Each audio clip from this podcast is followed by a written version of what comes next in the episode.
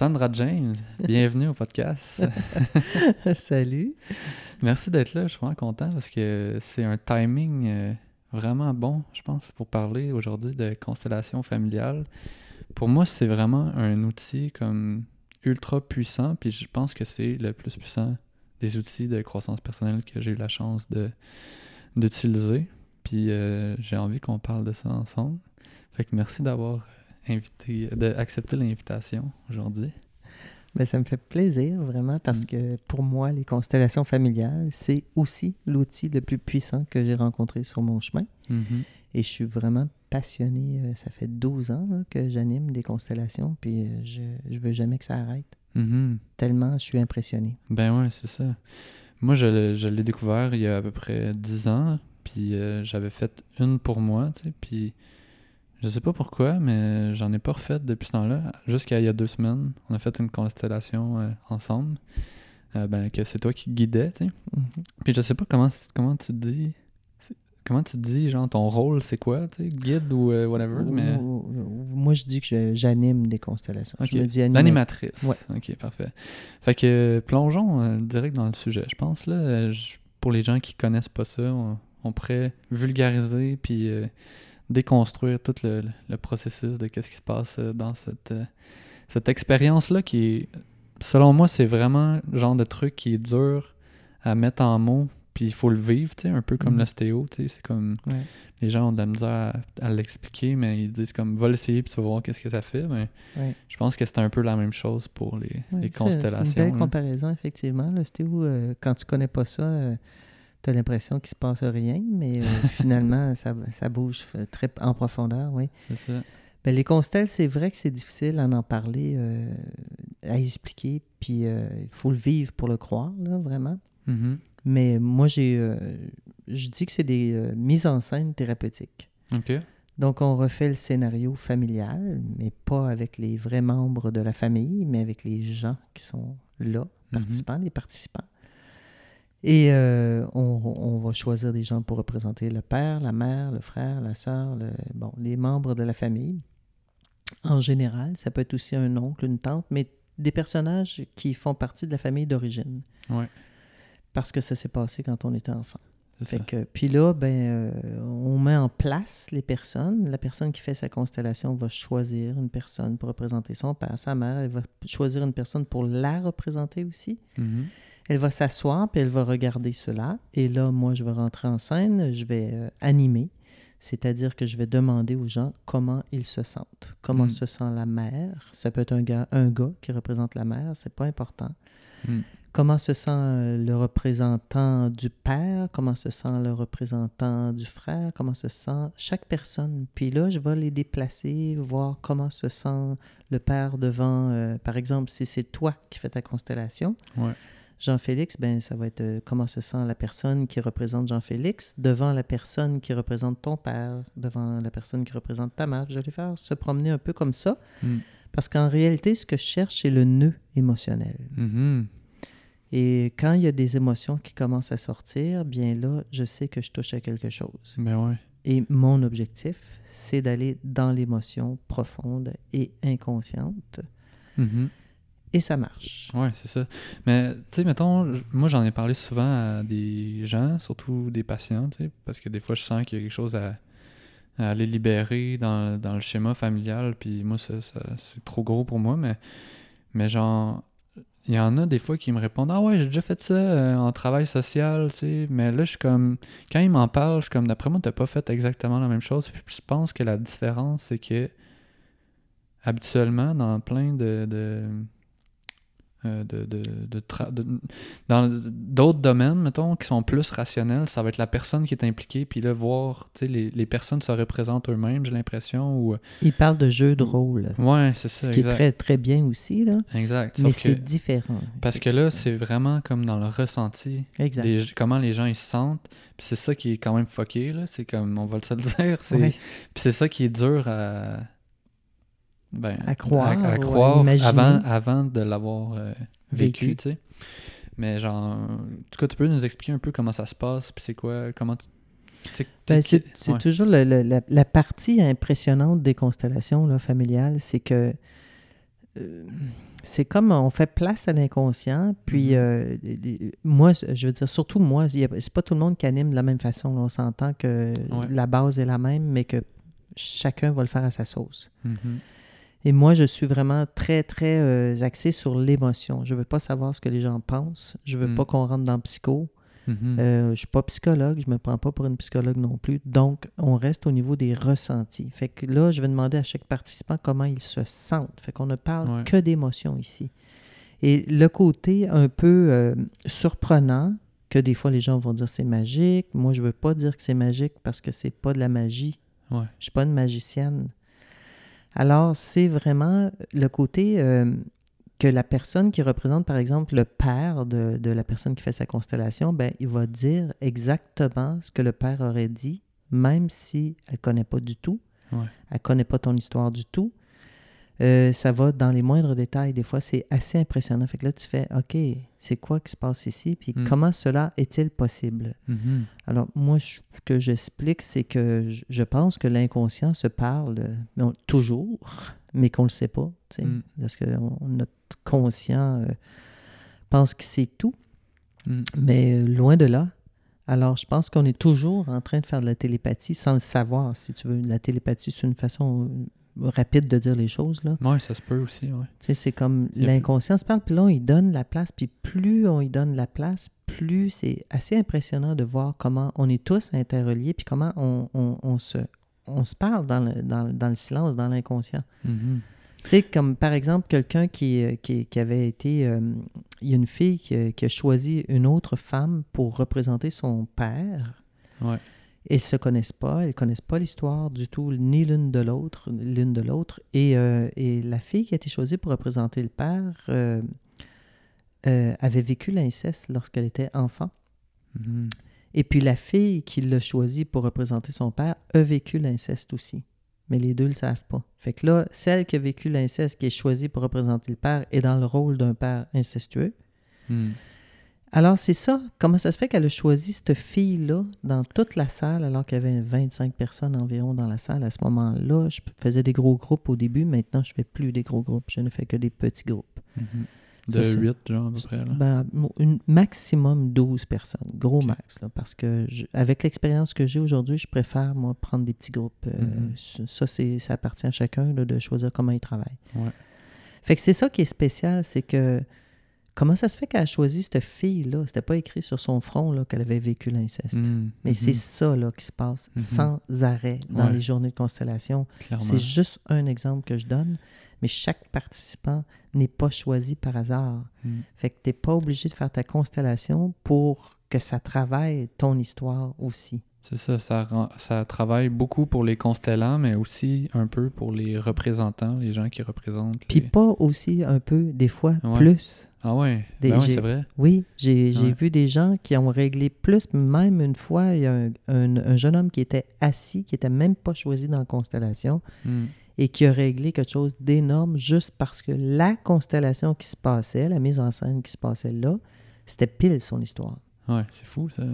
Alors lui, là, il était bouleversé de voir, euh, c'était l'histoire de son père qui avait perdu un enfant. Et euh, il voyait exactement cette histoire-là se dérouler devant lui. Puis euh, il a dit J'ai plus besoin de faire ma constellation par rapport à mon père, c'est réglé. Maintenant, je vais la faire par rapport à autre chose. OK. Garde ton idée. Mm. Je vais juste baisser un truc.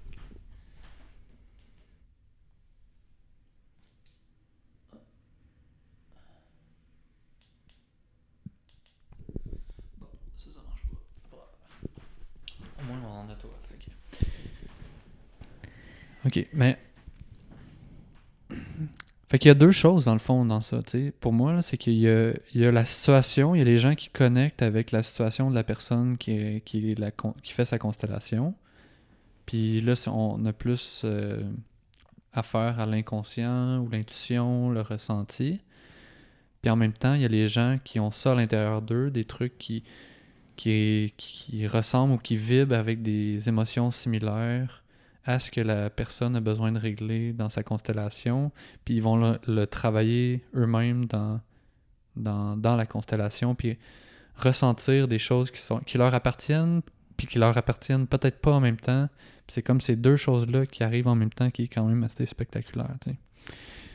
Puis moi, la première fois que je l'ai fait, moi, j'étais comme, tu sais, j'avais 21 ans la première fois, j'étais j'étais encore jeune, puis pas encore au courant trop de ma sensibilité, puis de l'intuition, tu sais, puis c'est quoi la différence entre ma tête, puis mon corps, puis mon cœur, puis... Puis euh, je pense que j'étais encore un peu beaucoup dans le jugement, tu sais, à ce moment-là. Puis il y, a une... je pense que c'était en première année d'ostéo deuxième, tu sais, fait que j'étais beaucoup dans qu'est-ce le corps... Le, le corps est pur, tu sais, la, la, la la directrice de la clinique externe à l'école, elle avait dit qu'il fallait pas se faire tatouer, il fallait pas se faire percer, fait que c'était comme la pureté du corps humain, mm-hmm. Puis euh, la personne qui faisait sa constellation, euh, elle avait eu trois avortements. Puis à ce moment-là, puis ce qui m'avait frappé, c'est que la personne semblait pas avoir eu de réflexion, par rapport à ça nécessairement. Fait que moi, j'étais quand même beaucoup dans le jugement à ce moment-là. J'ai eu hmm. l'impression de d'avoir affaire à quelqu'un qui réalise pas l'impact de ce qu'il a fait, tu sais. Mm-hmm. genre, euh, sans dire que on devrait pas se faire avorter, là, au loin de là, mais, c'est plus comme reconnaître que c'est un événement marquant, Exact. Puis, euh, c'est ça. Fait que là, elle me choisit pour faire sa grand-mère, tu sais. Puis tout le long, genre, je suis en tabarnak, là. Je suis comme... genre, je la juge beaucoup, puis là, j'ai jamais fait ça. Puis là, je me dis, faut que je dise ça, là. Tu sais, faut que je le dise parce qu'elle a demandé, l'animatrice, mm-hmm. euh, de, de, nommer qu'est-ce qu'on sent. Puis là, moi, je suis comme, ok, je suis-tu dans ma tête, là, ou genre... En tu, tu doutes de tes ressentis. Hein? Ouais, c'est ça. Parce que tu dis, c'est moi qui est en train de juger ou, je suis, ou la grand-mère, ressent vraiment ça, d'être en colère? C'est ça. Puis finalement, ben là, j'ai eu le courage de le nommer. L'animatrice, elle se tourne vers euh, la personne, puis confirme que la grand-mère était vraiment dans, dans ce, ce jugement-là, tu sais, par rapport à ça. Mm-hmm. Fait que, tu sais, c'est comme, c'est quand même pété, là. C'est comme, qu'est-ce qui fait que, genre, elle me choisit? C'est ça. Puis qu'est-ce qui fait que moi, je ressens ça? C'est ça. Je l'ai à l'intérieur de moi, mais en même temps, je représente quelqu'un qui avait ça aussi. Oui c'est ça, qui est fou, tu sais. C'est ben, ça qui est, c'est ça qui, qui, est inexplicable hmm. et qui est impressionnant et qui est bouleversant même. Puissant, là, tu sais, parce qu'après ça, tu sais, c'est comme il y a quelqu'un qui te le dit, puis c'est même pas, euh, c'est même, tu sais, c'est ça, c'est comme, tu l'entends puis tu le vois au travers des yeux de quelqu'un d'autre, genre, fait que là, ça, ça t'amène dans un endroit vraiment de vulnérabilité solide, là. Mm-hmm. Et c'est là que, hmm. que, que, justement, le mental lâche. Mm-hmm on se fait prendre au jeu. C'est ça. Et c'est ça qui est merveilleux parce que pour moi, c'est merveilleux parce que mon objectif, c'est vraiment de lâcher le mental puis d'aller dans l'émotion. Et de pouvoir sortir beaucoup d'émotions accumulées, euh, inconscientes, euh, qu'on porte là, depuis euh, très, très, très longtemps. Fait que ça a été j'ai vécu la même chose que toi au début, parce qu'au début, tu doutes de tes ressentis, parce que tu dis, voyons, ça, c'est-tu moi qui ressens ça ou c'est le personnage que je représente? Mais dans, en réalité, ils sont indissociables. Puis pourquoi tu es choisi pour représenter, par exemple, cette grand-mère qui était contre l'avortement, qui était en colère de ce geste, et que toi-même, tu étais un peu dans le jugement parce que c'était fait avec insouciance? C'est ça. Eh bien, euh, parce que c'est ça.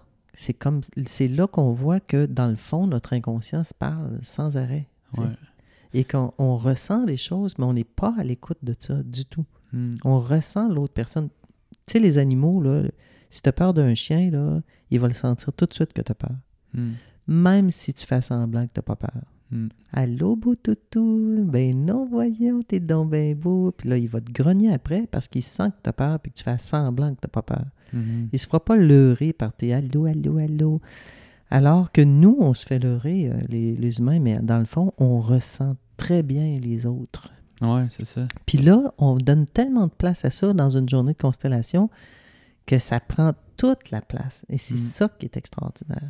Mm. Puis, tu sais, tu dis sortir de sa tête, rentrer dans son, dans son ressenti, tu sais, ses émotions. Puis, je, tu sais, pour moi, émotion, c'est comme si il y, a, il, y a, un aspect de ça, mais il y a aussi plus large, tu sais, parce que des fois, les gens, ils vont dire, je me sens comme physiquement, tu une sensation, genre de.